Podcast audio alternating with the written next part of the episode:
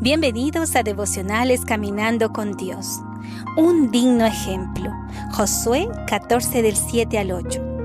Yo tenía 40 años cuando Moisés, siervo del Señor, me envió desde Carnes Barnea a explorar la tierra de Canaán.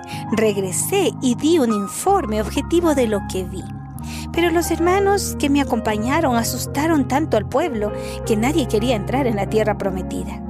Por mi parte, dice Josué, seguí al Señor mi Dios con todo mi corazón. Qué maravilloso y digno ejemplo. El tema principal del escrito es la conquista de la tierra. Nos ofrece un breve comentario sobre la vida de ese espía que se atrevió a creer que Israel podría entrar en la tierra de Canaán. Caleb también una un digno ejemplo, al igual que Josué. Una intrigante frase de su propio testimonio revela la razón de su aprobación ante el Señor.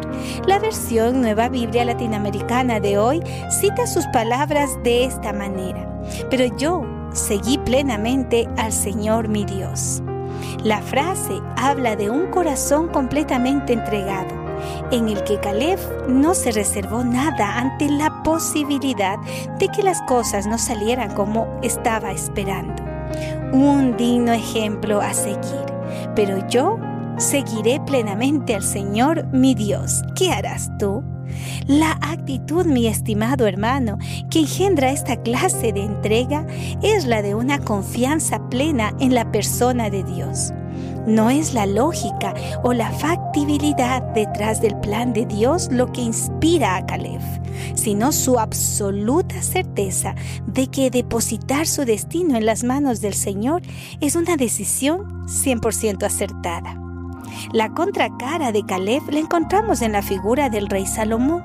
El autor de Reyes utiliza de manera negativa exactamente el mismo término para referirse al indeciso monarca de Israel. Salomón hizo lo malo a los ojos del Señor y no siguió plenamente al Señor, como lo había seguido su padre David, escrito en Primera de Reyes 11:6. Es decir, siguió al Señor, pero a medias. Siempre reservó ciertos aspectos de la administración de su vida para sí mismo. El claro resultado fue que su corazón se desvió tras las riquezas y las mujeres. En efecto, terminó siguiendo al Señor con un corazón dividido.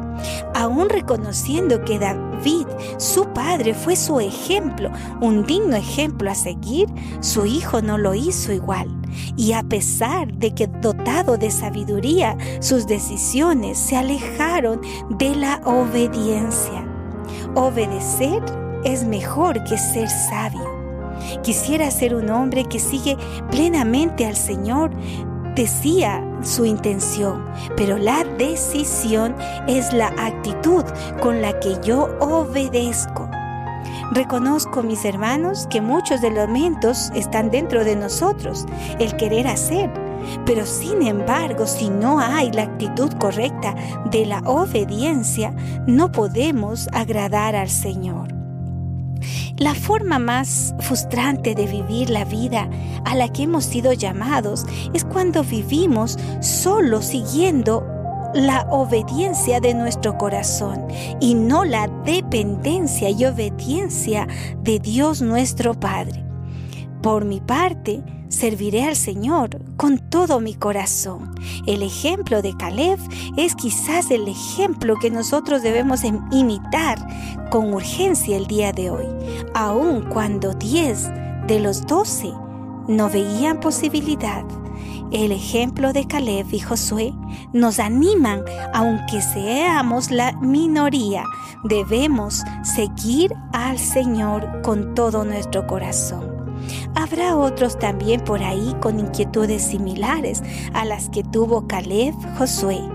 Oremos los unos por los otros en este día, para que Dios levante una generación de hombres y mujeres que le sirvamos apasionadamente. ¿Quieres ser parte de este grupo?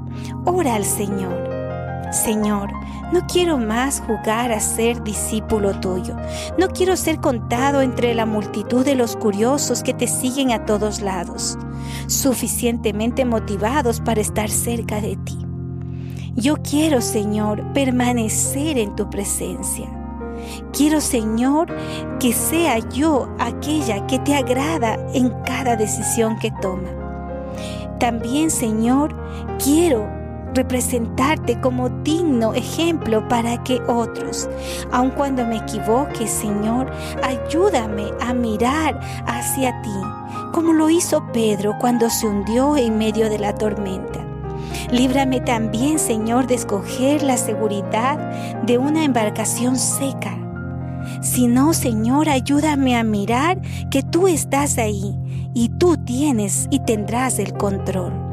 Vísteme de una santa osadía para seguirte donde quiera que tú me digas que vaya.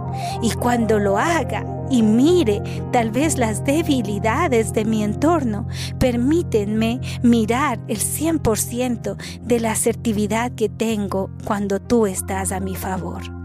Te doy gracias porque tú, Señor, has dignado llamar a tu sierva al ministerio. Y te doy gracias también por mis hermanos, a quienes has llamado a servirte desde sus hogares y de toda cosa que hagamos rendiremos cuenta a ti. Por eso, ayúdanos desde hoy, Señor, a hacerlo en obediencia a tu nombre. Ayúdanos a ser un digno ejemplo para otros en el nombre de Jesús. Que Dios te bendiga.